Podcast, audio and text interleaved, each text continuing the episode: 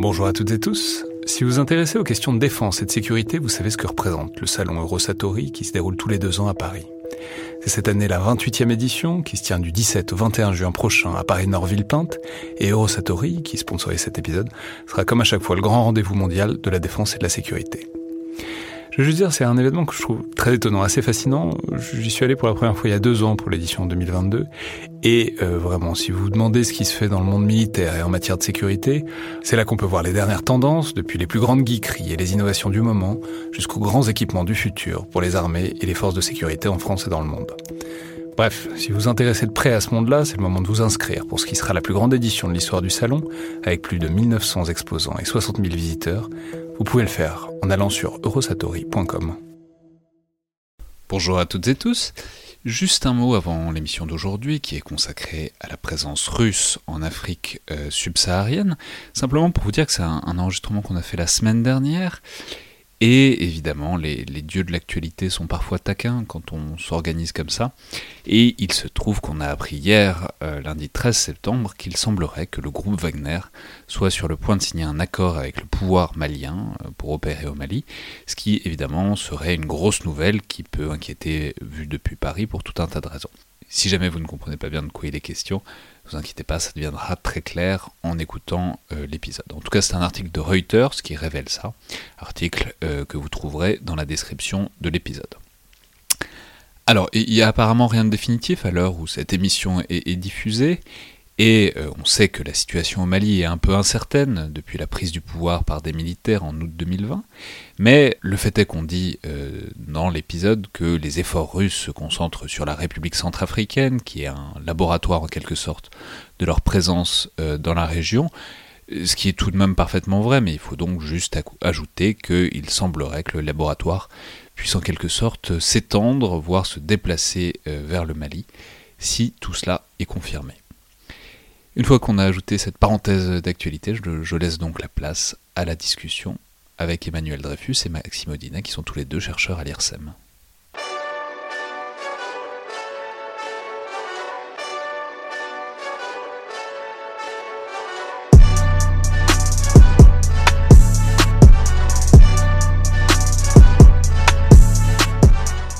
Toutes et tous et bienvenue dans le Collimateur, le podcast de l'Institut de recherche stratégique de l'école militaire, l'IRSEM, consacré aux questions de défense et aux conflits armés. Je suis Alexandre Jublin et aujourd'hui pour parler de la Russie, mais pour changer un peu, de la Russie hors de ses frontières et notamment euh, de ses projections de puissance sur le continent africain, j'ai le plaisir de recevoir deux chercheurs de l'IRSEM, spécialistes de la Russie, tout d'abord Emmanuel Dreyfus, alors je peux dire désormais docteur Emmanuel Dreyfus, parce que je vais préciser que vous avez récemment soutenu votre thèse, et je vais en profiter pour vous féliciter. Merci Alexandre, merci.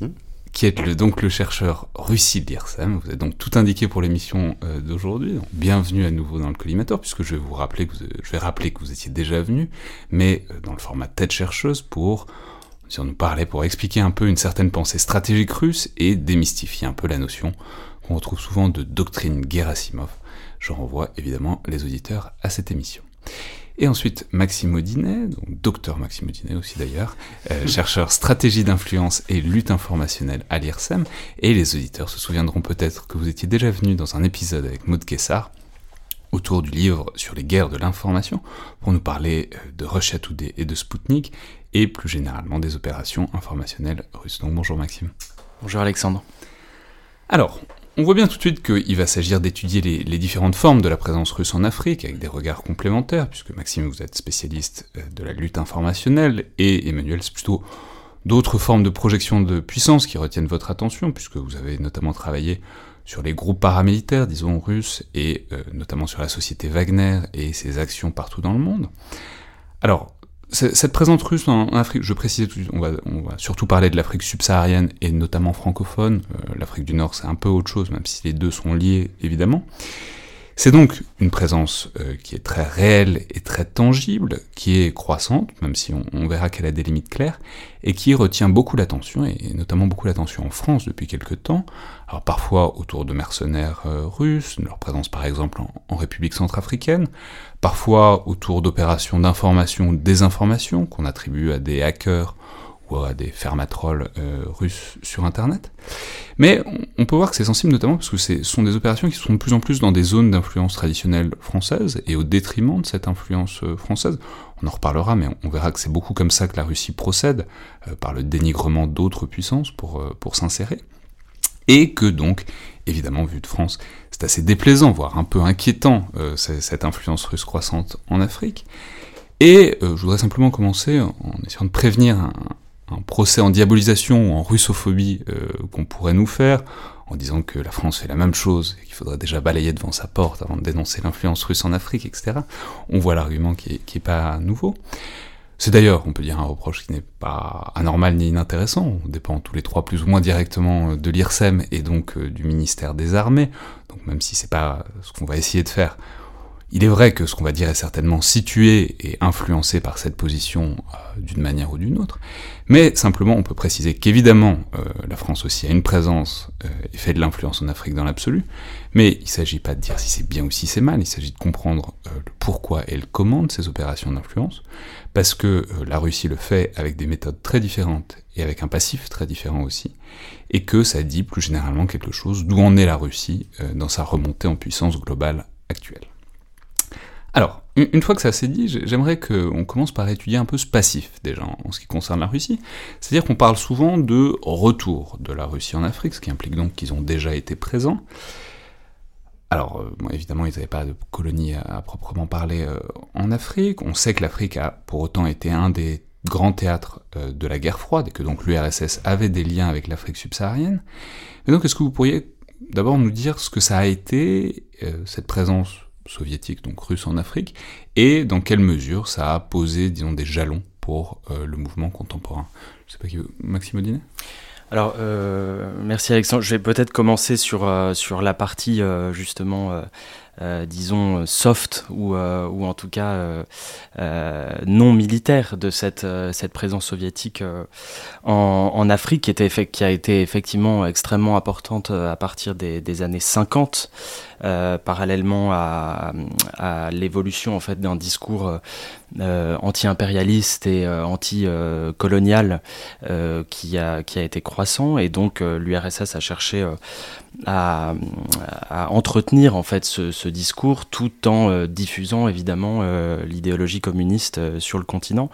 Et on a plusieurs types d'instruments qui ont été mis en place. Je pense d'abord à ce qu'on appelait les sociétés d'amitié.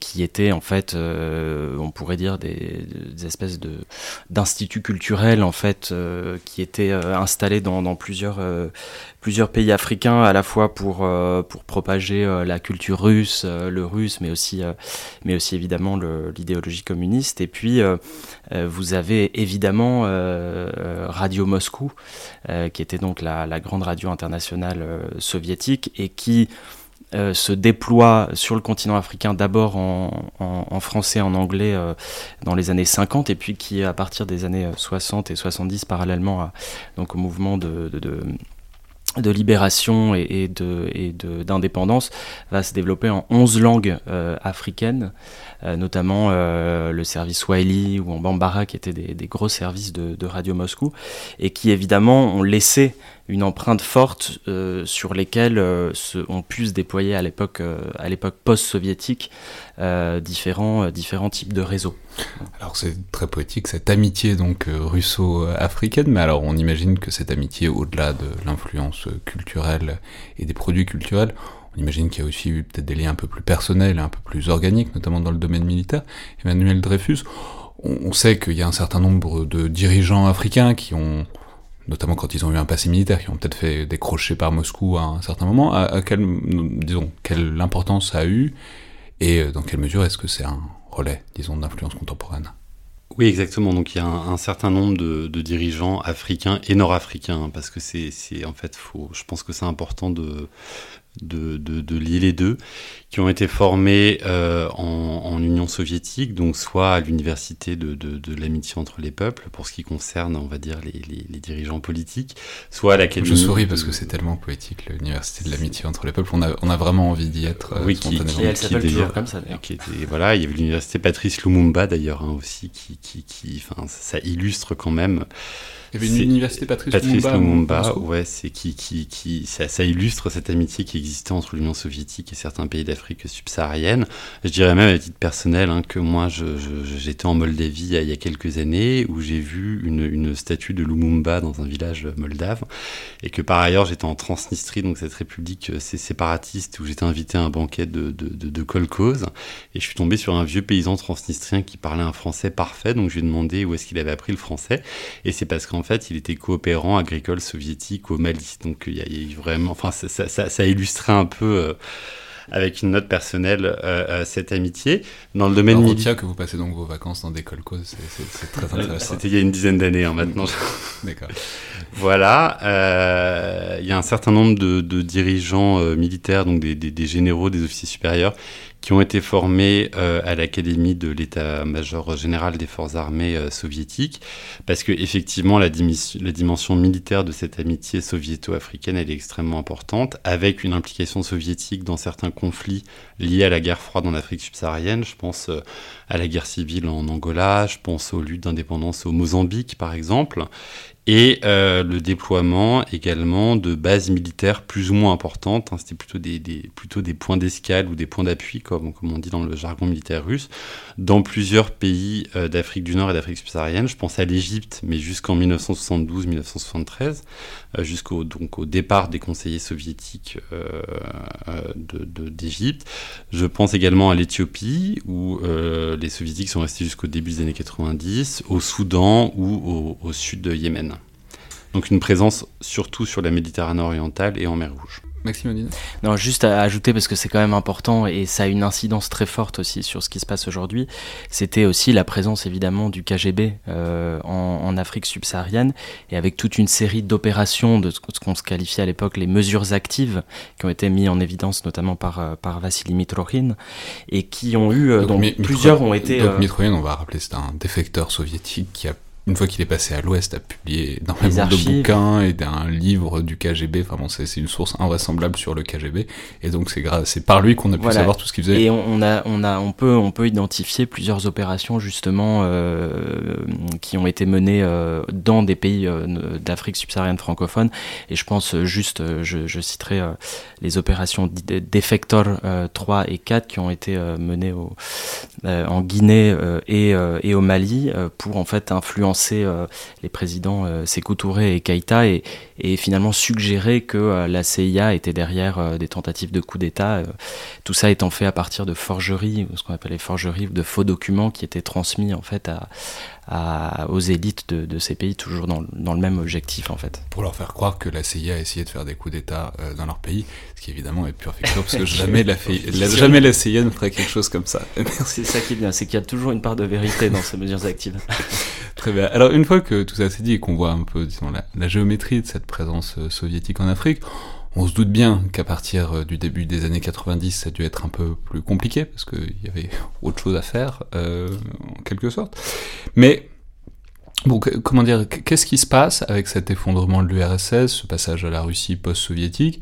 Est-ce que tout le monde part? Est-ce qu'il y a l'idée quand même qu'il faut garder si ce n'est des, investissements, mais au moins des intérêts, des liens euh, d'une manière ou d'une autre vis-à-vis de l'Afrique? Ou est-ce que c'est, euh, voilà, en petit bagage, tout le monde rentre en Russie on verra plus tard? Je sais pas. Bah, les, bases, euh, ouais, les bases militaires désormais russes, elles ferment, hein, avec la, la, dernière base, il me semble que c'est la base d'Aden, sur la mer Rouge, qui ferme en 1994. Et euh, les liens structurants qui existaient encore au début des années 90 entre désormais la Russie post-soviétique et, les, pays d'Afrique subsaharienne, c'est essentiellement quand même dans le domaine de, de l'armement avec euh, une dimension, euh, c'était pas des relations commerciales, c'était plutôt euh, des dons ou des ventes à des prêts extrêmement avantageux d'armement des pays africains. Et en fait, au début des années 90, tout simplement, la Russie a plus les moyens d'assurer cette politique. Donc, effectivement, la première décennie post-soviétique de la Russie, c'est un retrait quasi complet Les ambassades et les consulats sont maintenus, mais sinon c'est un retrait quasi complet de la présence russe sur le continent.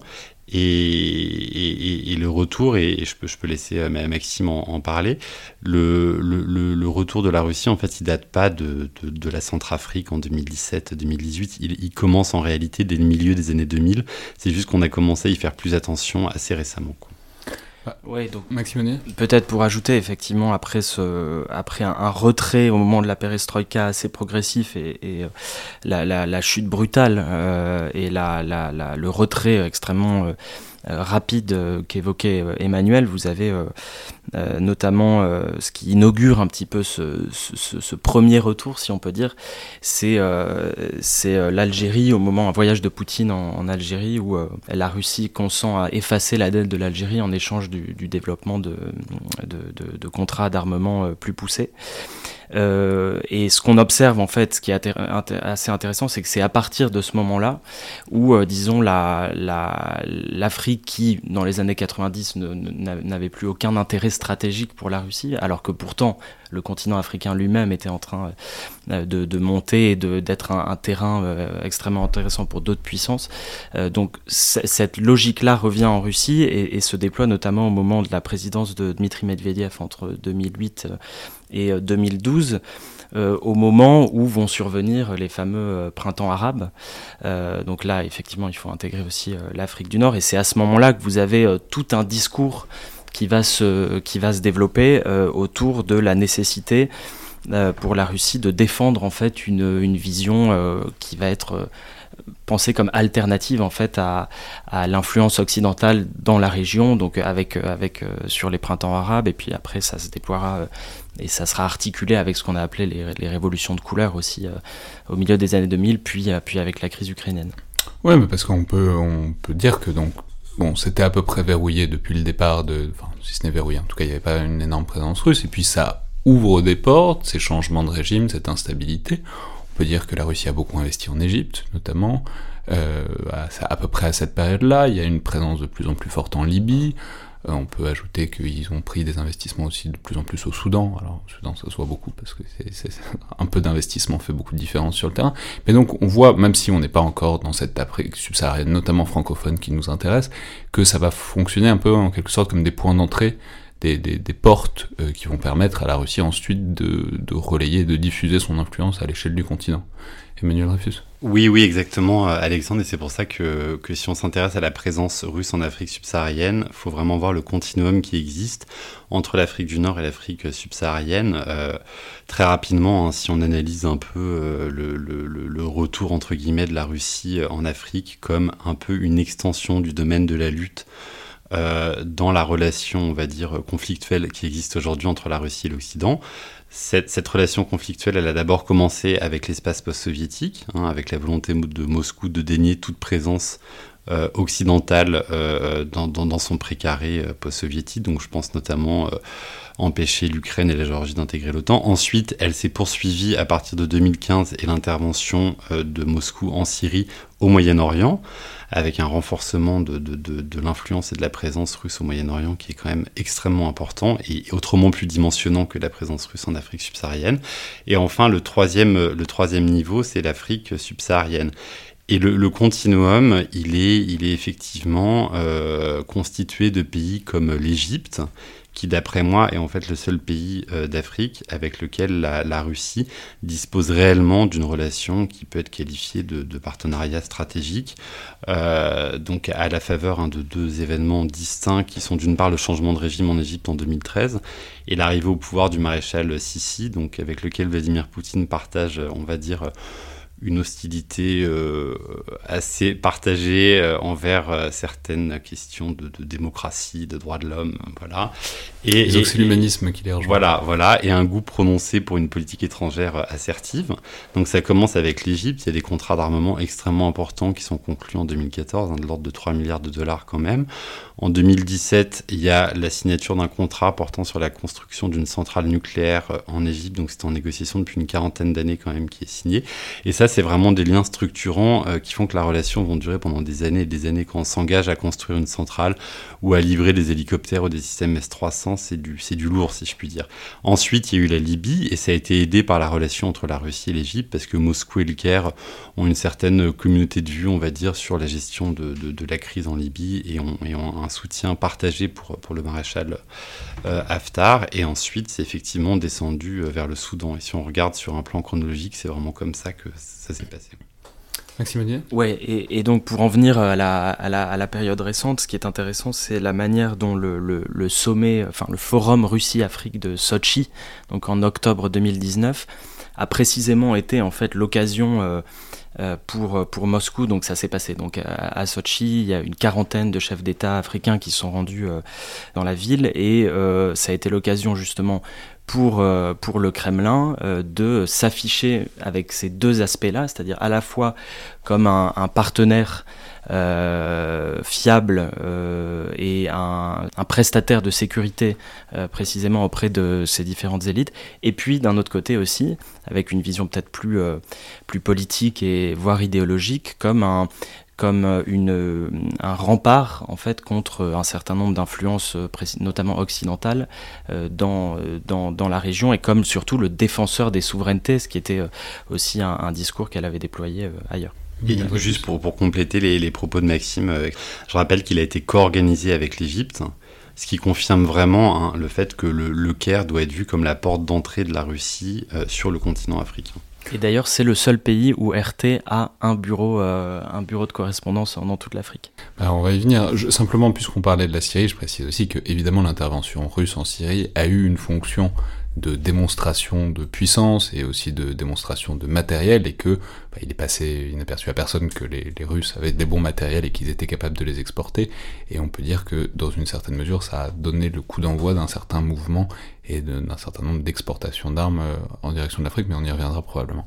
alors justement puisqu'on parle de tout ça j'aimerais euh, poser la question pourquoi? euh, pourquoi est-ce que la Russie fait tout ça? Vous en avez parlé, c'est un, continuum, mais Bon, on sait quand même que la Russie opère avec des moyens relativement limités, quoi qu'on en dise, et même si on s'inquiète beaucoup de la montée de cette influence. Mais bon, c'est une économie qui n'est pas gigantesque euh, par rapport aux États-Unis, par rapport à la Chine, ou même par rapport à l'Union européenne.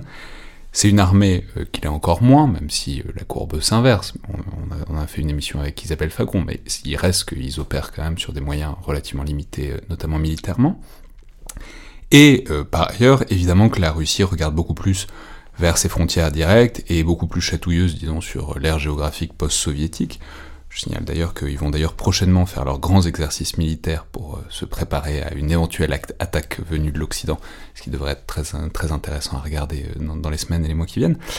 Donc, ma question c'est pourquoi voir si loin pour la Russie? C'est-à-dire, est-ce que c'est le désir de se trouver ou de se retrouver un statut euh, de grande puissance mondiale qui donc peut se projeter ou au moins gêner les autres un peu partout dans le monde Ou est-ce que, disons, il y a un désir d'en tirer des, bénéfices en termes de puissance euh, plus directs? Emmanuel Dreyfus euh, je pense qu'on peut avoir en tête dans un peu dans les motifs qui, tiendraient de la grande stratégie entre guillemets euh, cette extension encore une fois du domaine de la lutte dans la relation confrontationnelle avec l'Occident. C'est important à avoir en tête que, que j'évoquais tout à l'heure. Euh, il y a le fait, hein, c'est peut-être un peu moins euh, évident, mais c'est extrêmement important, c'est que euh, avec certains pays d'Afrique situés à la limite entre l'Afrique du Nord et l'Afrique subsaharienne, la Russie cherche à obtenir des alliés régionaux dans sa gestion de la crise en Syrie, parce que si on regarde que ce soit l'Égypte, que ce soit le maréchal Haftar, que ce soit Omar el-Béchir avant le changement de régime au Soudan, ces trois acteurs qui soutiennent totalement la position de Moscou sur le dossier syrien. Et d'ailleurs, je rappellerai qu'Omar el-Béchir, c'est le premier dirigeant de la Ligue arabe à s'être rendu à Damas après l'exclusion de, la Syrie. Donc il y allait en 2018 via d'ailleurs un avion euh, militaire russe. C'est assez intéressant en fait, c'est ces liens sous-régionaux euh, qui existent.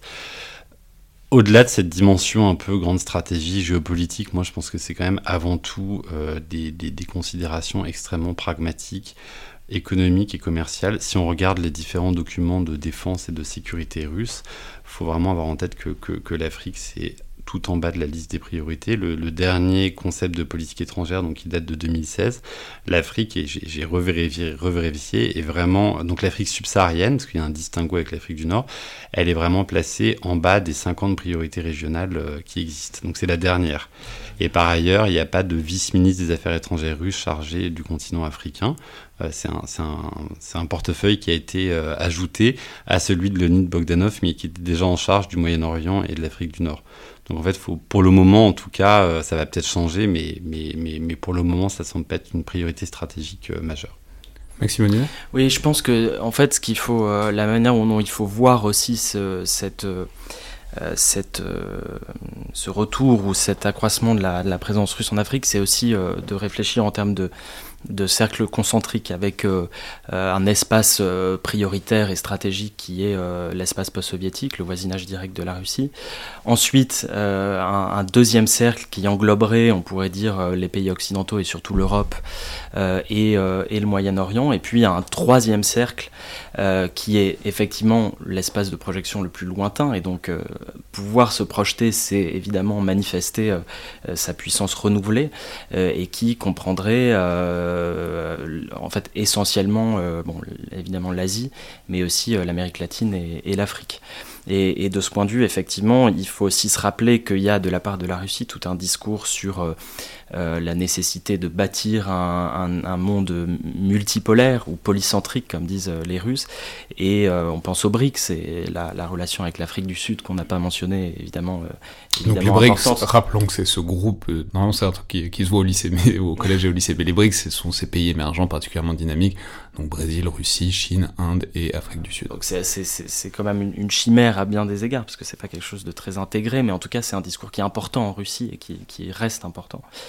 Euh, même si je rejoins totalement euh, Emmanuel pour dire que, et c'est ça qui est d'ailleurs très intéressant avec euh, cette présence russe en, en Afrique, c'est que c'est aussi peut-être d'abord et avant tout une, une, présence effectivement pragmatique, opportuniste, avec des euh, qui peuvent être menés ici et là. Et donc, il n'y a pas, si vous voulez, une, politique africaine de la Russie, comme on pourrait dire, qui est encore très structurée, même si elle tend à se mettre en place, et c'est ce que reflètent effectivement les, les textes de doctrine, où, euh, où, où, la différence, par exemple, avec le, avec le Moyen-Orient, et a fortiori avec l'espace post-soviétique, est, est énorme encore.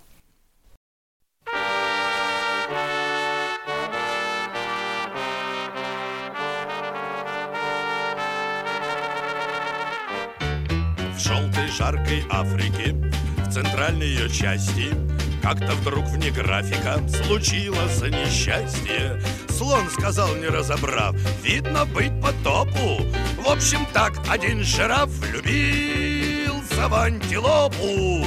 Тут поднялся галдеж и лай, и только старый попугай громко крикнул из ветвей «Жираф большой, ему видней!» Сядь у антилоп ему, Зачем такого сына? Все равно, что в лоб ему, что полбу, все едино. И жирафа взять брюзжит, видали остолопа, И ушли к бизонам жить жирафом. Антилопа! Тут поднялся галдеж и лай, И только старый попугай Громко крикнул из ветвей жираф большой. Что же, что рога у ней, кричал жираф любовно. Нынче в нашей фауне равны все поголовно. Если вся моя родня будет ей не рада, не пеняйте на меня, я уйду из стада. Alors, on a un peu compris le depuis quand et euh, le pourquoi. C'est maintenant donc, probablement le temps de passer au comment c'est-à-dire aux formes de cette présence russe, dont on a compris que même depuis l'époque soviétique, il y a un versant très militaire et un versant plus informationnel, disons.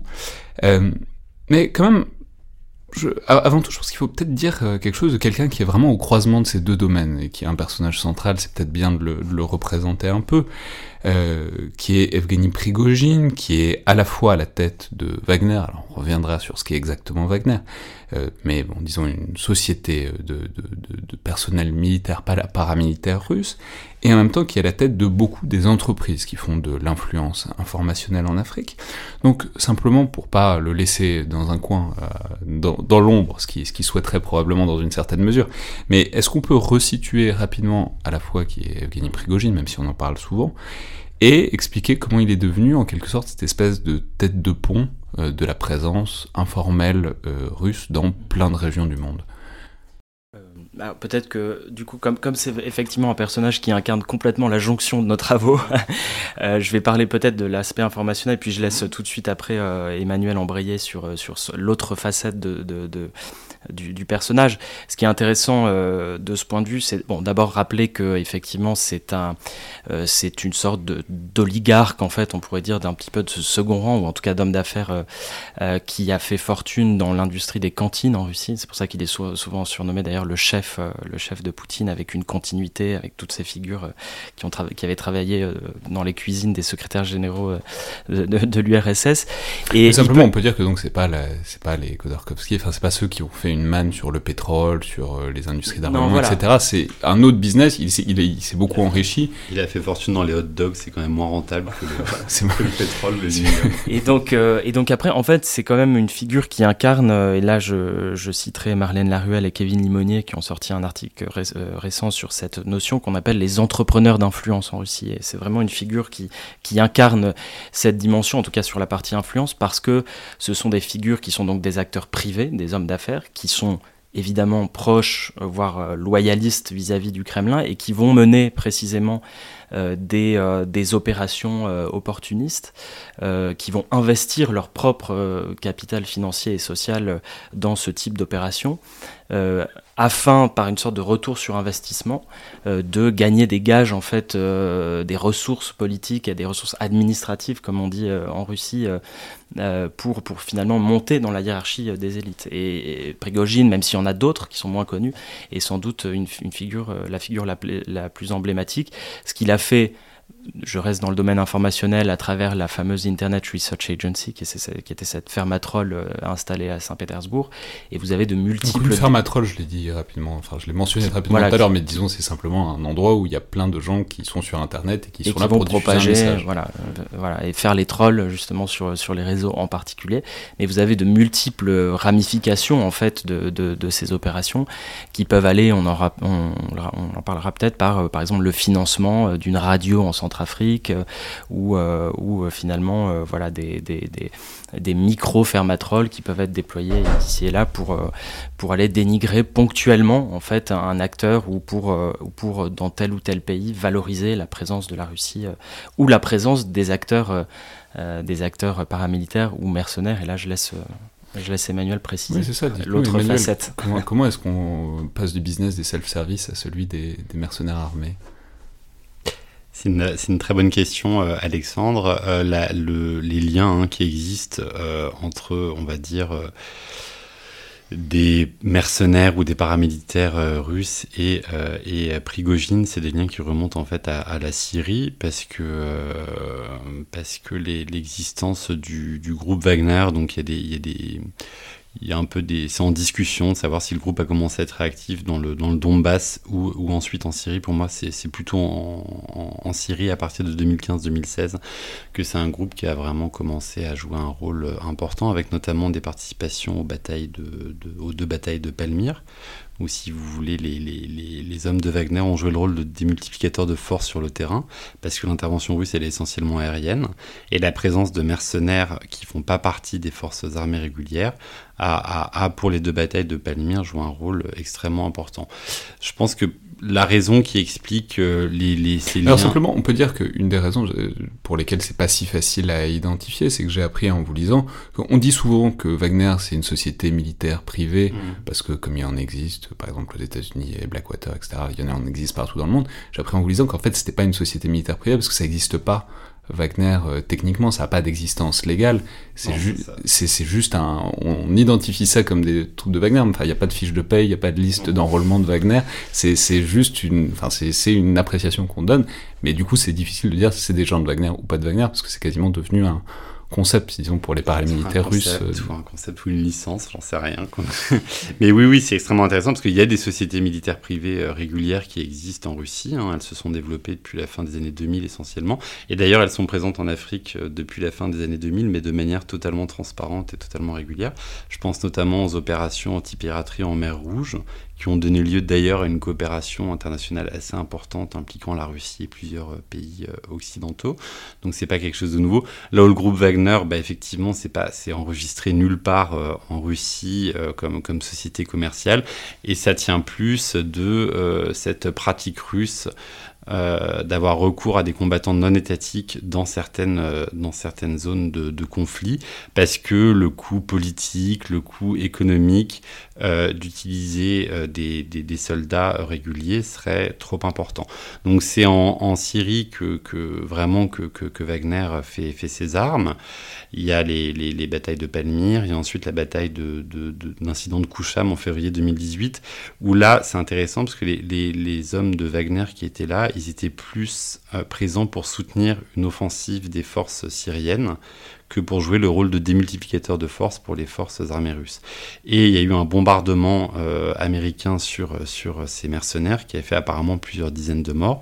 Et ce qui est intéressant, c'est que la réaction russe à l'époque a été extrêmement euh, mesurée, probablement dans le souci d'éviter une volonté d'escalade, mais aussi parce que les, les, les personnes qui sont mortes n'étaient pas des, des, des, membres réguliers des, des, forces armées russes. Donc ce, ce groupe... On imagine bien que si un bombardement américain avait tué des soldats russes, ce serait, se serait probablement pas passé exactement comme ça. Et c'est l'avantage et l'inconvénient d'employer des, des voilà. paramilitaires comme ça. Quoi. Voilà, exactement. Et là, ce qui, pour, pour revenir sur Prigogine, ce qui est aussi intéressant, c'est que ce qui explique cette, cette présence euh, des mercenaires de Wagner aux côtés des troupes syriennes, c'était en fait pour reprendre possession de champs pétrolifères, parce qu'il y a des contrats qui ont, été euh, d'ailleurs euh, trouvés en source ouverte hein, par, des, groupes de journalistes, des contrats qui ont été conclus entre l'une des sociétés de, de Prigogine et euh, le ministère syrien des, ressources pétrolières, je pense, pour garantir en fait la sécurisation des sites pétroliers, en échange de quoi, il me semble, les sociétés de, Prigogine recevaient environ 25% des, des dividendes. C'est un modèle qui a aussi été appliqué dans l'est de la Libye, hein, donc sous le contrôle du maréchal Haftar, où l'implication de Wagner, elle est, d'après moi euh, liée à deux, deux, utilisations assez différentes. D'une part, euh, un rôle assez classique de société militaire privée qui est de sécuriser des sites pétroliers. Euh, et d'autre part, l'implication dans des combats, euh, parce que effectivement, à plusieurs reprises, euh, les hommes de Wagner ont essayé, enfin, ont, aidé les, tentatives du maréchal Haftar de prendre possession de Tripoli, des tentatives qui ont été infructueuses, comme on le sait.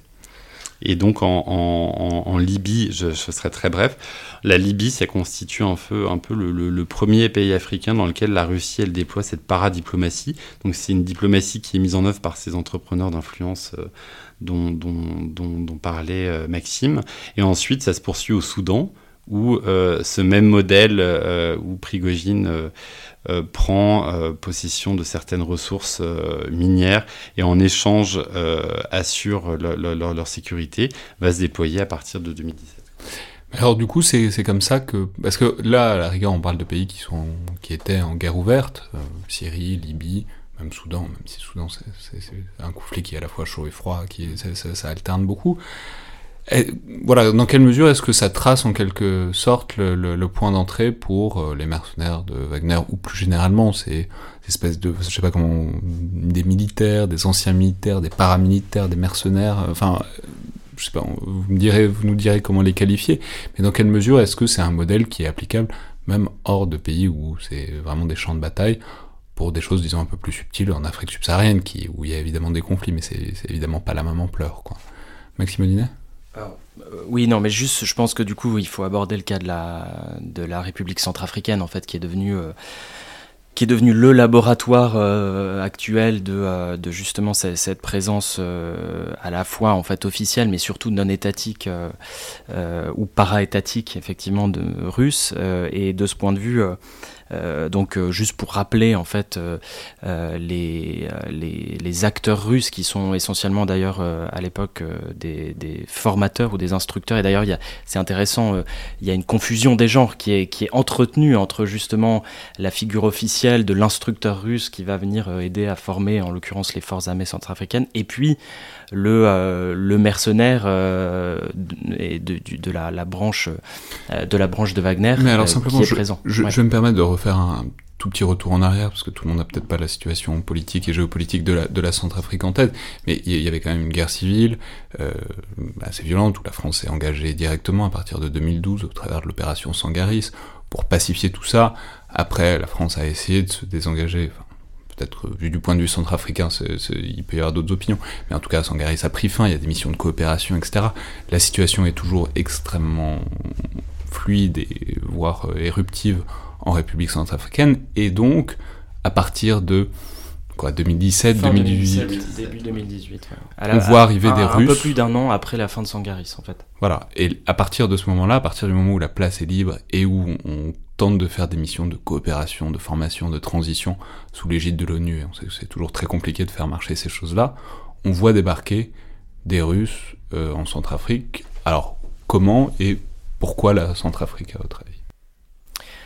Alors, je pense qu'il y a, un, là encore, on revient à cette logique très opportuniste, la possibilité d'avoir, euh, après effectivement le départ de l'armée française, une une occasion de combler un certain nombre de vides à la faveur de, il me semble, de la levée euh, de l'embargo sur les armes. Mais oui, en fait, euh, techniquement, ce qui s'est passé, hein, ce qui explique un peu l'entrée de, Moscou à Bangui, c'était fin 2017, comme le disait euh, Maxime. Il y avait une demande du président centrafricain, donc Touadéra, de livraison d'armes à laquelle la France avait agréé.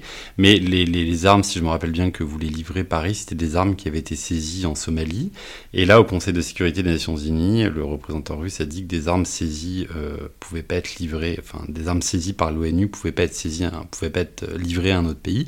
Et c'est pour ça que les Russes sont venus avec une offre extrêmement avantageuse. C'était une livraison de un lot de AK-47, il me semble.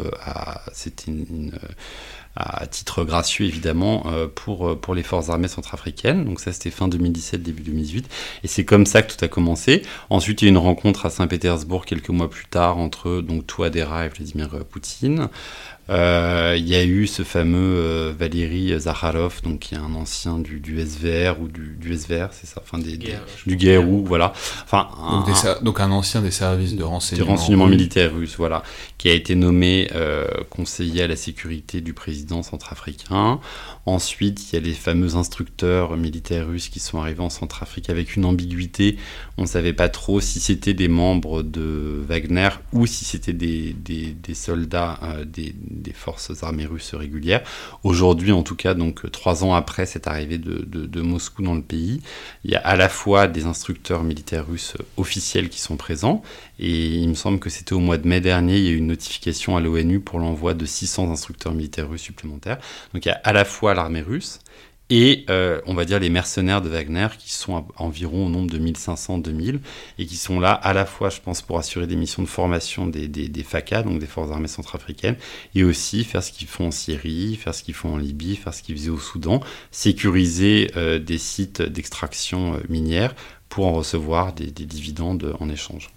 Et c'est là qu'il faut sans doute aussi préciser, parce qu'en fait, il y a une articulation euh, en tout cas de la part de, des, euh, affiliés de Prigogine dans le, dans, dans, le pays, euh, c'est que vous avez aussi cette compagnie qui s'appelle Lobai Invest en particulier, qui a reçu un permis d'extraction minière de la part du, gouvernement centrafricain et qui est spécialisé justement, comme le disait Emmanuel, dans la, la, prospection et puis l'extraction d'or et de diamants. Donc vous avez en fait ce, schéma qu'on retrouve euh, à la fois d'extraction de, de, des ressources et de prestations de sécurité qui en fait s'auto-nourrissent puisque euh, les mercenaires vont aller protéger des sites et inversement euh, un dividende peut être tiré des, de, ces compagnies pour financer précisément le, bah, ces, ces, acteurs de la sécurité. Et alors pour voir, je veux préciser au passage que pour voir une représentation de ça, puisque c'est quelque chose qui est très invisible, mais pour voir une représentation de ça, je vais signaler qu'il y a un film dont il se peut qu'il y ait bientôt un bunker dessus, qui s'appelle Touriste, qui est un film qui est sorti plus tôt cette année, qui représente euh, ça de manière très intéressante, disons, cette mission des militaires, paramilitaires russes en Centrafrique, leur statut, ce, ce, ce, ce qu'ils peuvent être amenés à faire. C'est évidemment un film russe fait pour glorifier la présence russe en Centrafrique, et c'est très intéressant parce que c'est du coup aussi une opération disons, d'influence, euh, en tout cas de lutte informationnelle russe. Euh, il y aura un épisode plus spécialement consacré à ce film euh, dans les semaines qui viennent. Mais du coup, ça me permet de faire la transition, en quelque sorte, depuis les mercenaires, les paramilitaires, vers une dimension plus informationnelle, plus immatérielle de, de, cette influence russe, Maxime Audinet. En Centrafrique, évidemment, mais plus généralement en Afrique subsaharienne. Je vais préciser d'ailleurs que vous y avez consacré récemment une étude de l'IRSEM que j'aurais déjà dû citer, mais qui est parue euh, au début de l'été, intitulée Le lion, l'ours et la hyène, acteurs, pratiques et récits de l'influence informationnelle russe en Afrique subsaharienne francophone. Mais donc, cette présence, cette influence, cette manière que la Russie a d'être présente dans le débat, enfin dans le discours et dans le débat euh, médiatique, en tout cas dans ces pays-là, Bon, on doit se douter au moins que ça doit passer par la chaîne Russia Today, par l'agence de presse euh, enfin, d'information Sputnik aussi, ne serait-ce que parce que ce sont, les structures qu'on accuse généralement de faire la lutte informationnelle russe, notamment en France, vous étiez déjà venu nous en parler. Mais simplement, est-ce que vous pourriez commencer peut-être par nous rappeler déjà ce que sont ces entités, euh, quand elles sont apparues, et ce qu'elles font globalement, et puis ensuite du coup on va voir comment elles interviennent là. Tout à fait. Juste pour euh, sur le titre de l'étude, c'est une euh, cette métaphore un peu animalière, c'est une référence à, un, petit dessin animé en fait qui a été euh, non seulement publié sur YouTube, mais surtout projeté dans des festivals de cinéma pour enfants à Bangui et qui en fait est une production de Lobai Invest justement, euh, la, compagnie associée à Prigogine dont, je parlais tout à l'heure. sur sur les médias, effectivement, ce qui est intéressant, c'est que en tout cas de la part des médias francophones, depuis la création de cet écosystème médiatique russe francophone donc au moment de la crise ukrainienne, donc fin 2014, début 2015, il y a eu très rapidement euh, de la part des... Francophone, donc pour préciser, RT existait RT déjà, ouais. Euh, RT et Sputnik existait déjà, mais simplement ils ont lancé des chaînes et des, de la diffusion ah, en français. Euh, euh, la chaîne RT date de 2017, mais là c'est vraiment les, les, sites RT en français et Sputnik France ont été créés en fin 2014, début 2015. Avant il y avait la voix de la Russie, mais ça, bon, c'est encore autre chose. Et euh, très vite en fait, ils manifestent l'envie en fait de se, en tout cas dans leur discours de se projeter euh, davantage euh, dans d'autres espaces francophones, euh, évidemment d'abord en Europe, au, Québec et puis surtout en Afrique francophone.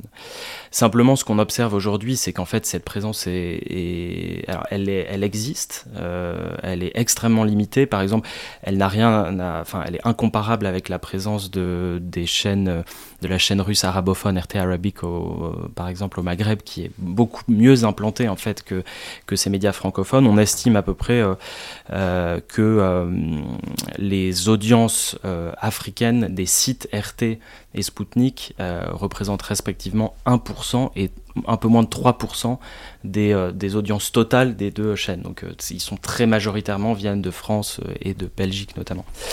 Mais Donc, alors c'est intéressant ouais. parce que il y a la question de l'audience et puis en même temps il y a la question, enfin ça se mesure pas qu'en audience, ça se mesure aussi en la manière dont le discours permet, enfin infiltre un, un, discours, un débat global.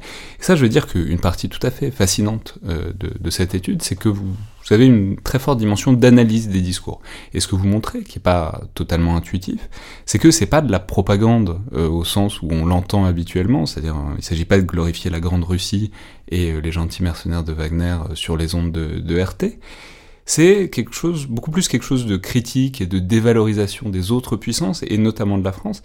Et euh, du coup, ce que vous montrez, c'est que la stratégie est plutôt une stratégie de valorisation de la Russie, mais en contrepoint de ces présences traditionnelles, notamment anciennement coloniales, qu'on critique et qu'on dévalorise.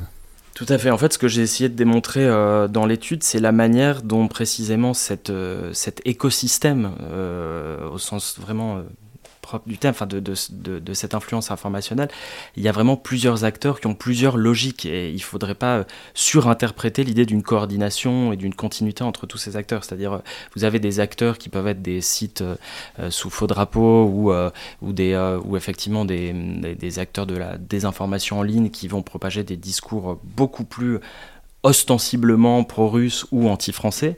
Et puis vous avez des acteurs ouverts, officiels comme RTS Sputnik, qui ont effectivement une part plus marginales de contenus qui peuvent être considérés comme, euh, comme par exemple critiques euh, de la France ou, euh, ou laudateurs vis-à-vis de, ce que, de ce qui fait la Russie. Mais tout ça, en fait, intervient dans un, une production de contenu qui est beaucoup plus large et qui va, qui va en fait aller sur des terrains peut-être auxquels on pense pas immédiatement. Par exemple, essayer de d'amadouer tout un discours panafricaniste qui peut d'une certaine manière s'articuler avec la défense la défense du souverainisme, qui est une, des, clés de lecture importantes de, en fait, de, ces, de ces médias russes. Et donc, ils tentent d'aller aussi sur d'autres terrains euh, et surtout à se crédibiliser auprès des audiences africaines. Et ça, c'est un élément en fait important à prendre en compte, c'est que euh, notamment Spoutnik, euh, pour, se, pour mieux s'implanter dans la région, et je pense en particulier au Mali ou au Cameroun, qui sont des, pays importants de, avec des audiences qui ne sont pas négligeables, euh, Sputnik a développé un réseau de correspondants locaux, donc travaille vraiment avec des, journalistes euh, africains, euh, va aller interroger des, des experts euh, de la zone qui sont euh, reconnus, crédibles et avec en fait quelque chose qu'on verrait beaucoup moins en fait aujourd'hui en Europe où, ces médias ont été euh, largement discrédités. Donc la perception de ces médias est pas la même et ils cherchent aussi évidemment à se à se crédibiliser auprès de ces audiences. C'est ce qu'ils ont fait enfin et c'est un élément aussi important qui rejoint notre discussion sur sur l'amitié des peuples et sur l'université Patrice Lumumba, c'est que en fait ils ont créé aussi des ils ont signé des accords de coopération avec des agences de presse ou des médias euh, africains, y compris euh, parfois des grosses agences. Je pense à l'agence ivoirienne de presse, par exemple, qui est, qui est la, principale agence en, en Côte d'Ivoire, et qui permet en fait d'échanger des contenus, euh, de faire venir des, des, des, journalistes à Moscou ou, d'envoyer des journalistes sur place pour les former. Donc il y a aussi une dimension très diplomatie des échanges qui est, qui est, qui est mise en place pour, pour renforcer ces coopérations. Alors pour continuer là-dessus, et euh, disons pas me faire l'avocat du diable, mais, mais un peu. On voit que c'est un discours qui est élaboré, qui est analytique, qui est parfois nuancé, même s'il euh, y a un message. Par acquis de conscience, je vais quand même vous poser la question euh, à 1000 euros, qu'on vous pose d'ailleurs souvent, j'imagine, mais c'est un média global, qui est rattaché à un gouvernement, qui développe un point de vue qui est situé, mais qui se veut objectif dans la mesure du possible quand même. Euh, oui, mais bon, qui se dit lui-même objectif. Voilà, la question c'est quelle différence avec France 24 par exemple, ou RFI, euh, qui, qui, sont très très présentes en Afrique? Simplement, je vais dire que, évidemment, il y a un une énorme différence. Il suffit de regarder ces chaînes plus de 5 minutes, et on voit qu'il n'y a pas du tout le même travail de journalisme et de reportage des faits. C'est évident, et c'est une qualité très très différente. Mais quand même, ce que je veux dire, c'est que je viens de le faire. Sur le papier, on peut présenter les choses de manière à ce que ça se ressemble. Euh, et c'est un argument qu'on trouve d'ailleurs très souvent. Donc comment est-ce que vous caractériseriez, Maxime Audinet, la différence substantielle entre voilà, ce que fait la Russie et bah, des relais d'information de, de, de, l'influence française aussi dans une certaine mesure. Je pense que en fait ce qui est intéressant c'est que justement euh, la couverture des, des actualités euh, africaines au sens très large, après évidemment il faudrait décliner, mais c'est un très bon exemple de, pour, pour en fait révéler la différence euh, entre, entre, entre justement France 24 et RFI d'une part RT Sputnik d'autre part. C'est-à-dire que ce sont à leur manière des médias d'influence, mais ce qu'on peut observer c'est que par exemple ça arrive fréquemment de voir des contenus critiques sur euh, France 24 et RFI, euh, par exemple, de, ce que, de, de certains événements pendant l'opération Barkhane ou d'une de, présence française lorsqu'elle est critiquable.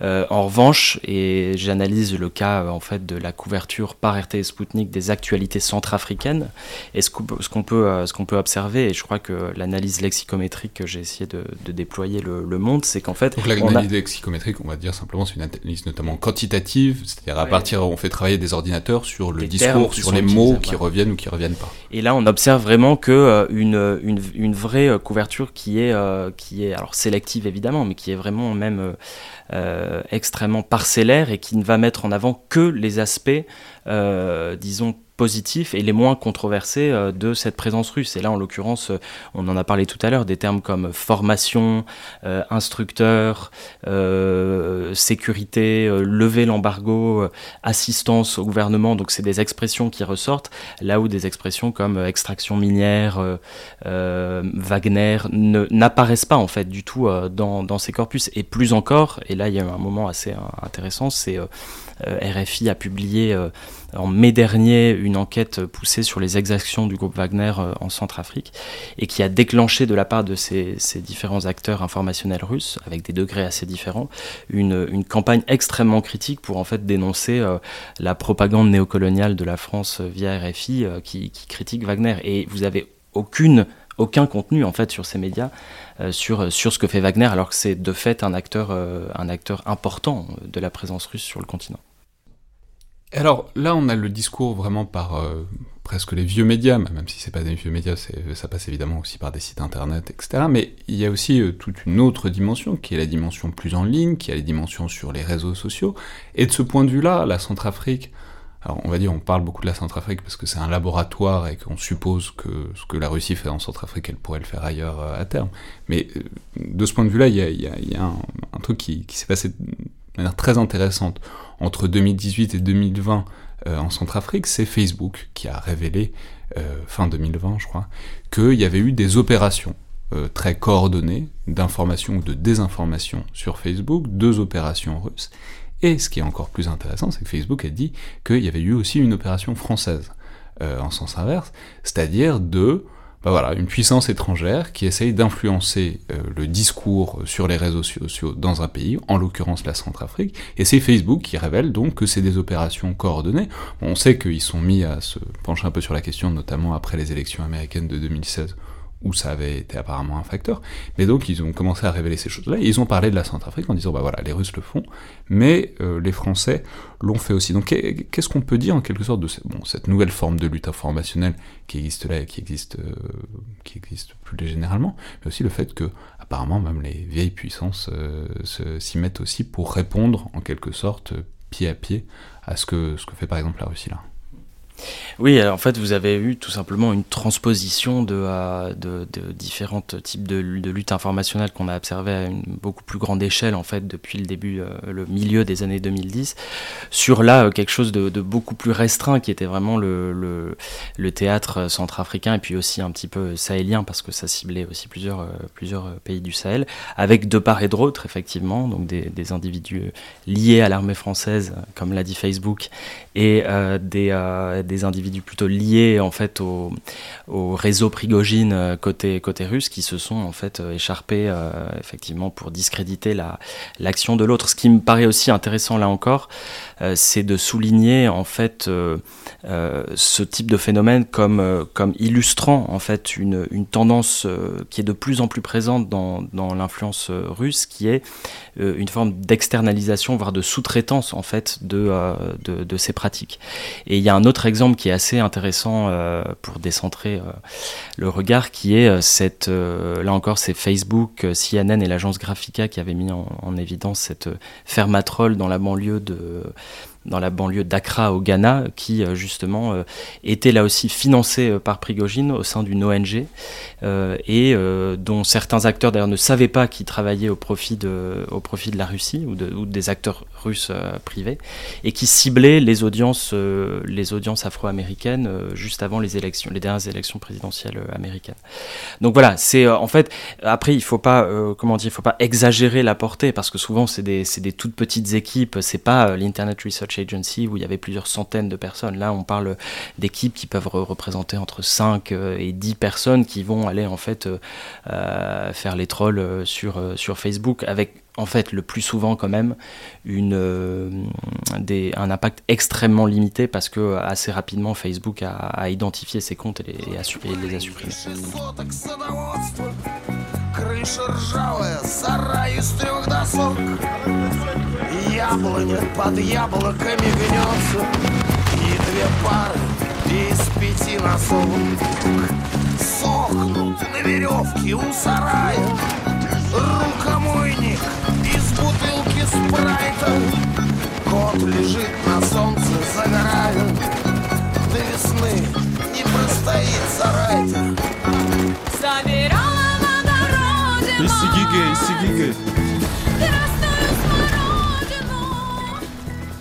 Alors, est-ce qu'on peut dire euh, simplement un mot? Donc là, on a compris, c'est la Centrafrique, c'est un terrain d'expérimentation. Est-ce que tous ces efforts-là, aussi bien informationnels que même d'un point de vue peut-être plus euh, hard power, plus euh, aussi bien des investissements, de, la présence de, personnel ou de matériel militaire, ça se déploie aussi au-delà de la Centrafrique, par exemple en Afrique subsaharienne en francophone, mais aussi peut-être en Afrique du Sud-Est. On sait qu'il y a eu une présence au Madagascar, au Mozambique, qu'il y a eu des opérations. Euh, qu'est-ce qu'on peut dire, disons, de, des tentatives d'extension au-delà de ce laboratoire centrafricain qui semble être un point d'appui relativement utile pour euh, la Russie? Dans quelle mesure ça se déploie aussi au-delà? Emmanuel Dreyfus? Bah, il y, a deux tendances qui, sont euh, un peu divergentes, si je puis dire, dans la mesure où effectivement euh, la RCA c'est de loin pas le seul pays d'Afrique subsaharienne dans lequel Moscou a, renforcé sa présence ces dernières années. Depuis 2015-2016 environ, il y a quand même une vingtaine d'accords, de, des accords de coopération militaire, des accords de défense qui ont été passés entre la Russie et les pays d'Afrique subsaharienne. Le dernier en date, c'est la Mauritanie, par exemple, donc un des, pays du, Sahel. Et plus généralement, ce que j'appellerais la diplomatie de défense euh, russe, donc qui est quand même l'un des principaux avantages comparatifs de la politique euh, étrangère euh, russe. Elle se déploie évidemment pas que, vers la RCA, mais envers tout, toute l'Afrique subsaharienne. Et, par exemple, ça se voit sur les ventes d'armement où euh, désormais la Russie est le premier exportateur d'armement euh, des pays d'Afrique subsaharienne, et c'est une part qui a énormément euh, augmenté. Il me semble qu'en 2010-2011, environ 11% des, exportations d'armement vers l'Afrique subsaharienne provenaient de Russie, et maintenant on est à 40%. à tel point que Rosoboron Export en, en 2019, enfin donc Rosoboron Export c'est l'autorité russe exportatrice d'armement, euh, avait qualifié 2019 d'année de, de, de l'Afrique euh, au vu du, nombre de contrats qui avaient été euh, signés.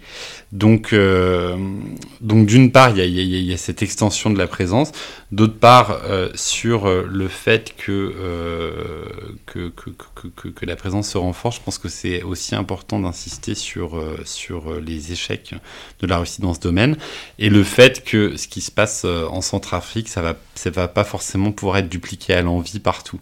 Et si, je peux me permettre cette comparaison, de la même manière que on a dit après l'annexion de la Crimée que la Russie allait faire la même chose dans les pays baltes parce qu'il y a des minorités russophones, non, le scénario de la Crimée, il eu lieu en Crimée parce qu'il y avait des particularités extrêmement importantes sur la péninsule qui peuvent pas être répétées ailleurs. Et je pense, peut-être que je me trompe de la même manière que en fait la RCA présente un, un très grand nombre de particularismes et qui font qu'il y a une opportunité pour la Russie de s'insérer de manière extrêmement importante, il est vrai, dans ce pays, qui pourra pas être euh, dupliqué ailleurs. Et quand on regarde l'entourage immédiat de la Centrafrique, par exemple les pays du Sahel, je pense à la Mauritanie, je pense au Tchad, je pense au Mali, il y a eu des tentatives effectivement de renforcement de la présence russe, il y a des accords de coopération de défense qui ont été signés, mais, mais globalement, c'est pas du tout ce qu'on voit euh, en, en, Centrafrique, et, Maxime pourra compléter. Au Tchad, euh, les informations essentielles qu'on a, essentiellement qu'on a, c'est l'arrestation de quelques, d'une dizaine de, entre guillemets, touristes euh, à l'été dernier. Au Mali, euh, il y a eu effectivement euh, des manifestants pro-russes qui ont été vus euh, à Bamako à l'été dernier. Et en fait, il s'avère que c'était toujours le même groupe de personnes avec un drapeau russe qui se, se promenaient. Donc je pense que c'est important de, relativiser cette, présence. Si je peux continuer sur, sur les échecs très rapidement, euh, Madagascar c'est pareil, hein, c'était des, des, hommes liés à Prigogine qui ont soutenu euh, à l'élection présidentielle de 2018, il me semble, plusieurs candidats et, quasiment aucun de ces candidats euh, n'est passé au second tour. De la même manière, euh, la Russie euh, avait mis tous ses œufs dans le même panier au Soudan en développant une relation extrêmement forte avec Omar el-Béchir. Omar el-Béchir a été renversé et ce qui se passe aujourd'hui, c'est qu'un certain nombre euh, d'accords qui avaient été signés entre Moscou et Khartoum, par exemple portant sur l'établissement d'une base militaire russe à Port-Soudan, bah, pour le moment, ont été suspendus par les nouvelles autorités soudanaises. Donc voilà, je pense que c'est important d'insister sur ce point. Maxime Audinet, on sait, on, sait on, a beaucoup dit que alors les, opérations de la France, enfin la présence française en, en Centrafrique a été très critiquée. On a dit qu'il y a eu des critiques peut-être notamment contre Barkhane, qui, avait été, qui auraient été faites dans le domaine, disons, informationnel, qu'il y aurait eu des opérations notamment sur les réseaux qui viendraient peut-être de Russie pour suggérer, enfin pour alimenter des critiques de Barkhane qui, enfin, qui, qui tombent pas de toute façon sur une oreille sourde. Enfin, je veux dire, c'est, on n'a pas attendu les Russes pour critiquer, enfin les, les Africains n'ont pas attendu les Russes pour critiquer la présence française sur le continent et notamment Barkhane. Donc, qu'est-ce qu'on peut dire en quelque sorte de cette diversification, même en direction des pays du Sahel, de l'influence informationnelle russe? Je pense qu'effectivement, comme disait Emmanuel, de toute façon, l'ampleur euh, territoriale de la zone euh, et, euh, et, les moyens des pays sont tellement plus considérables qu'en Centrafrique que l'idée d'imaginer un remplacement complet de, de, de, Barkhane par, par des forces russes est vraiment une chimère. ce qu'on peut dire en revanche, c'est qu'il peut y avoir effectivement de manière très ponctuelle et là encore opportuniste une tentative de combler certains vides. Et c'est vrai que l'informationnel est à moindre frais une, une possibilité de, de, de le faire. Euh, Emmanuel euh, mentionnait ce groupe des patriotes maliens où effectivement on peut observer euh, euh de manière assez ponctuelle des, des, échanges sur les réseaux. Ça peut même passer euh, aussi par euh, des, sites. des sites panafricanistes locaux, parfois même qui ont une tendance un peu plus conspirationniste, qui vont partager des contenus russes, et je pense aussi à, des contenus même de, de RT Sputnik, et d'ailleurs Sputnik, je le disais tout à l'heure, a une présence qui n'est pas négligeable au Mali où il y a, on compte à peu près entre 100 et 150 000 visites du site par mois depuis le Mali, ce qui est pas, ce qui est, ce qui est pas mal. Euh, mais euh, Effectivement, euh, voilà, l'ampleur n'est l'ampleur n'est pas la même. Euh, il faut s'attendre parce que là encore, c'est euh, des opérations qui sont extrêmement peu chères à, à, éventuellement des campagnes de désinformation pour critiquer Barkhane. Mais ce qui se passe euh, effectivement, et le Mali est un bon exemple, c'est que le, le sentiment anti-français a énormément euh, augmenté en, en 2019-2020. Je crois que dans le, le dernier Malimètre, euh, le, le 80% des, euh, des Maliens étaient sceptiques vis-à-vis de, vis-à-vis de, de Barkhane. Donc effectivement, les Russes, mais pas seulement, on parle aussi pas mal de la Turquie, n'ont qu'à venir pour essayer d'amplifier un petit peu ce, ce sentiment finalement à, à, moindre frais. Je voudrais juste dire un truc beaucoup, qui me semble... J'ai précisé que j'aime beaucoup le malimètre. Eh, mais, mais, qui est, est d'ailleurs une, une, très bonne source.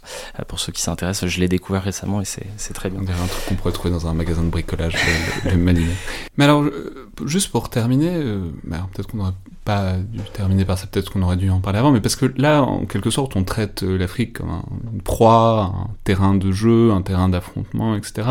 Et il faut sans doute retourner le regard un peu et aurait peut-être fallu le faire avant parce que c'est, enfin, je veux dire, ce sont des acteurs qui ont chacun des intérêts, c'est pas seulement des objets qui sont mus par les grandes puissances. Alors de ce point de vue-là, bon, ça, en fait, ça pose la question de ce que les pays ciblés, notamment en Centrafrique, ils trouvent comme intérêt et pourquoi ils sont réceptifs ou non à cette influence russe. À, la rigueur, et encore une fois pour euh, pas presque me faire l'avocat du diable, mais pour presque dire que c'est assez logique, voire sain pour eux, euh, cet intérêt, ces investissements, c'est cette influence russe dans une certaine mesure. Je veux dire, bon, c'est une expression qui est vague et qui est discutable, mais on sait que la France-Afrique, c'est-à-dire les réseaux entre la France et les anciennes colonies africaines, bah, c'est un problème à la fois politique et de dépendance euh, économique et institutionnelle euh, pour, les, pour ces pays d'Afrique-là. Et on sait qu'il y a un gros mouvement de diversification, notamment avec la Chine, qui investit énormément en Afrique, mais ça vient avec toujours les problèmes qui sont là quand la Chine investit, c'est-à-dire ils prennent, ils s'accaparent, etc. Et on sait qu'il y a beaucoup de mouvements de retour et de, de des mouvements anti-chinois euh, en, en, Afrique aussi. Donc ce que je veux dire, c'est on peut voir en quelque sorte l'intérêt de diversifier euh, ses intérêts étrangers par rapport à l'ancien colonisateur évidemment, mais aussi par rapport au, pas dire au néocolonisateur, mais en tout cas à, ce, à celui qui s'investit vertigineusement, vertigineusement depuis quelques années, à savoir la Chine, euh, du point de vue, encore une fois, de ces pays africains où ce, ce, ce, cette bataille, disons, se joue à l'heure actuelle. Pas, Emmanuel Dreyfus? Bah, je pense que déjà, on peut, avoir en tête le fait que la, que la Russie, notamment pour ce qui concerne la diplomatie de défense, c'est un État qui n'a pas de problème à développer cette diplomatie sans conditionnalité politique avec les pays ciblés, ce qui n'est pas le cas évidemment des États-Unis euh, ou des pays de l'Union européenne, pour lesquels les questions euh, essentielles de respect des droits de l'homme sont prises en compte, par exemple quand il y a des contrats de vente d'armement qui sont, qui sont signés. On a pas ça avec la Russie et ça explique par exemple le rapprochement assez important qu'il y a eu entre Moscou et Khartoum sous Omar el-Bashir, et inversement le fait que maintenant que le Soudan se normalise entre guillemets, si je puis dire, avec euh, une normalisation des relations et avec les États-Unis, avec Israël, bah en fait, du coup, mécaniquement, l'influence de la Russie dans ce pays euh, décroît. Il Il y a ce premier élément à avoir en tête. Le second élément, euh, de la même manière que euh, on, est d'accord avec euh, Maxime, entre autres sur ce point, la, politique en Afrique, elle est pragmatique avant tout. Je pense que du point de vue africain, faut y voir aussi, faut y voir aussi avant tout des, raisons pragmatiques, et c'est profiter des avantages comparatifs que peut proposer la Russie à ces pays-là. Il y a, ce que je disais tout à l'heure, il, y a les ventes d'armement, il y a un savoir-faire assez important dans le domaine de l'énergie ou de l'extraction euh, minière. Il y a le fait que c'est aussi, c'est un point assez important, depuis 2014, comme, comme vous le savez probablement, il y a un cycle de sanctions et de contre-sanctions économiques qui existe entre la Russie, l'Union européenne et les États-Unis, et qui désormais vise des secteurs beaucoup plus larges que les secteurs initiaux, qui étaient en gros le secteur de l'armement et des biens, euh, à enfin, des biens. Et en fait, les pays d'Afrique subsaharienne, ils sont, situés totalement en dehors de cycles de sanctions et de contre-sanctions. Donc, ça facilite le développement de relations commerciales qui sont assez importantes hein, dans la mesure où depuis, euh, le début des années 2010, si, si, si je me rappelle bien, euh, le, le, volume des échanges commerciaux entre la Russie et les pays d'Afrique subsaharienne a été multiplié par, par 8. Donc il faut voir ces, choses-là en tête avec là encore des bémols euh, assez importants et je laisserai euh, Maxime compléter. Euh, le fait qu'en réalité le volume des échanges entre, entre la Russie et l'Afrique subsaharienne, il correspond à environ 6% des échanges totaux qui existent entre l'Union européenne et l'Afrique. c'est plus facile de multiplier par 8 quand on part de très bas. Voilà, exactement. Et 8% des échanges avec la Chine. Donc là encore, c'est important de relativiser parce qu'on part de très loin et, la capacité de Moscou à, rattraper ce retard dans le domaine économique, bah, elle me semble en fait pas possible du tout. Maximilien Oui, euh, alors j'abonde complètement dans le, dans le sens d'Emmanuel pour dire que la question de la non-conditionnalité, c'est vraiment, euh, je pense, la, la, principale clé de lecture en fait de, ces, euh, de, de, ce rapprochement de la Russie avec plusieurs États africains. Et pour rebondir aussi sur euh, ce que vous disiez Alexandre, c'est vrai que ça serait euh, euh, totalement en fait inadapté de, considérer en fait que effectivement les acteurs africains sont passifs dans l'histoire et que c'est dans, cette histoire et que les, ça serait uniquement la Russie qui utilise des relais pour, pour propager son influence. Donc effectivement, ce qui est important, on parle souvent des relais à juste titre d'ailleurs d'une certaine manière de cette influence russe sur le continent parce qu'il s'appuie sur tout un réseau euh, d'acteurs locaux qui peuvent contribuer à, par exemple, dans le champ informationnel, à la propagation de ces contenus. Mais ce sont aussi, évidemment, des, euh, on l'a un petit peu mentionné tout à l'heure, des acteurs euh, qui ont évidemment leurs propres intérêts, qui ont leurs propres agendas, parfois, y compris politiques. Et du coup, même si je rejoins Emmanuel pour dire que l'immense majorité de cette coopération est peut-être d'abord pragmatique, on observe, et je crois que c'est un élément intéressant, même s'il est incomparable avec ce qui se passait à l'époque soviétique, on observe euh, euh, un certain nombre de convergences euh, politiques, idéologiques, ce qui est d'ailleurs ce qu'on peut observer aussi en, euh, en Europe à, de nombreux, égards. Sauf que là, l'idée, c'est pas de propager, euh, je sais pas, les valeurs euh, conservatrices ou les, ou les valeurs traditionnelles. ici, c'est plutôt effectivement toute cette, cette convergence autour d'une certaine vision de l'ordre international avec des États souverains. et pour donner, je crois, un exemple emblématique, de, cette, de ce type de convergence, c'est celui d'une militante panafricaniste qui s'appelle Nathalie Yamb, euh, qui est euh, en fait conseillère d'un membre de l'opposition en Côte d'Ivoire et qui en fait est venue à Sochi pendant le forum euh, a, fait un réquisitoire euh, violent contre, contre justement la, France-Afrique et la présence française. Euh, et elle a été surnommée ensuite la Dame de Sochi. Elle est revenue et elle apparaît aujourd'hui comme vraiment une figure centrale de, à la fois de ces mouvements panafricanistes très anti-occidentaux, euh, je pense notamment aussi à Kemi Seba, qui est la version la plus extrême droite, si on peut dire, euh, de, euh, cette, ce, discours-là. Et ce qui est intéressant, en fait, c'est que ce sont des acteurs qui apparaissent régulièrement sur, à la fois sur les médias russes internationaux, donc RT et Sputnik, mais aussi dans, dans des associations, sur des médias qui sont très liés, pour ne pas dire totalement financés, par, par des Russes. Voilà. Et, ça, il me semble que ça incarne, même si c'est à une petite échelle, effectivement une, un, mouvement peut-être aussi euh, dans ce champ politico-idéologique que la, Russie exploite euh, au-delà de, euh, de ces, accords pragmatiques. Très bien, merci beaucoup à tous les deux. Alors Maxime Audinet, je rappelle donc votre étude de l'IRSEM qui est sortie au début de l'été. Je vais reciter le titre parce qu'il est vraiment trop poétique. Le lion, l'ours et la hyène, acteurs, pratiques et récits de l'influence informationnelle russe en Afrique subsaharienne francophone, qui est évidemment librement disponible en ligne.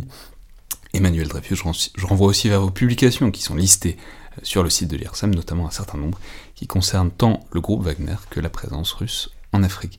Merci beaucoup à tous les deux. Merci. Merci. C'était donc le Collimateur, le podcast de l'Institut de recherche stratégique de l'école militaire. Je rappelle comme d'habitude que le podcast se nourrit de vos recommandations et conseils, que ce soit par le fait que vous en parliez autour de vous, aux gens qui pourraient être intéressés par les différents formats de l'émission, je profite d'ailleurs pour signaler que je pense qu'on va repasser à deux épisodes par semaine à partir de ce vendredi, normalement, sur le même rythme que l'an dernier. Et que, par ailleurs, vous pouvez euh, noter et commenter le podcast, notamment sur Apple Podcast ou sur SoundCloud, euh, tout comme nous faire part de vos remarques par mail à collimateur.tirsem.fr ou sur les réseaux sociaux de l'IRSEM. Merci à toutes et tous, et à la prochaine fois.